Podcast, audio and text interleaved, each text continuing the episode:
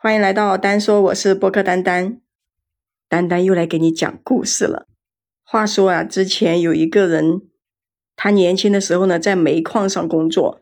那个时候啊，能作为国家煤矿工作人，还是很自豪的，是吧？有一次呢，他下班了以后，就跟几个朋友一起去喝了一点酒回家。回家的时候天已经黑了，由于那个煤矿里面是在山里边。然后他回了家，就必须要走一条很长很长的山路。那个时候呢，他也比较年轻，胆子也比较大，加上这条路呢经常走，也就自己呢不怎么害怕。可是啊，那天他也不知道是怎么着了，这本来熟悉的山路啊，就越走越长，怎么走呢也走不出这个林子。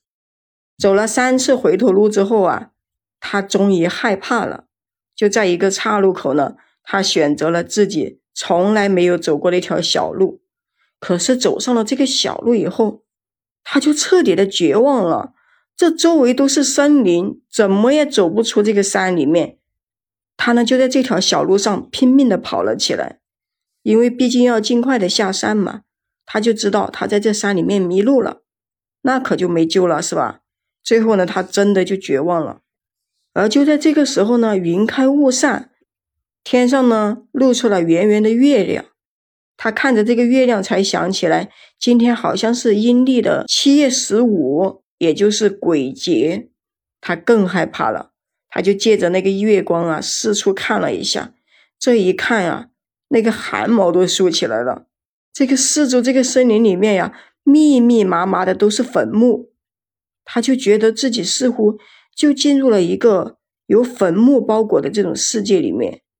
这回他就是真的害怕了，他就用尽了所有的力气，疯狂的跑了起来，就跟自己说：“我一定要离开，一定要离开这里，就跑死也要离开。”然后呢，又跑了很久之后，他真的很绝望，他就知道自己啊，可能永远也跑不出这个坟地了，因为啊，他已经意识到这是一个没有尽头的死循环，他不管怎么努力的跑。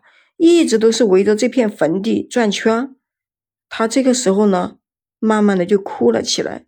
他真的是被吓哭的，因为看着这个森林里面这个坟地啊，他觉得他真的会死在这里，而且呢，也没有人知道，就像那些曾经在林子里面失踪的人一样，你不知道哪天被人发现的时候啊，他的身体已经被那些蛇虫啊、鼠蚁啊都给咬烂了，就只剩下了尸体。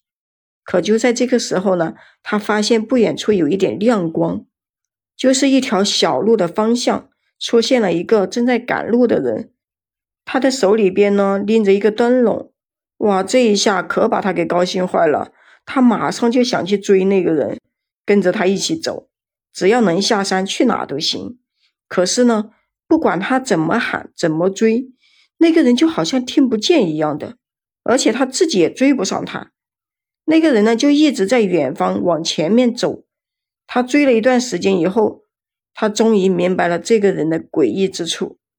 他自己快呢，那个人也快；他慢呢，那个人也慢，就是永远呢保持着这样一个距离。然后在半路上的时候呢，他突然之间就摔倒了。那个人呢就停了下来，好像呢就是在等着他。他最后呢也认命了，就默默的跟着那个人走吧。哪怕就是去阴曹地府吧，也会跟着走。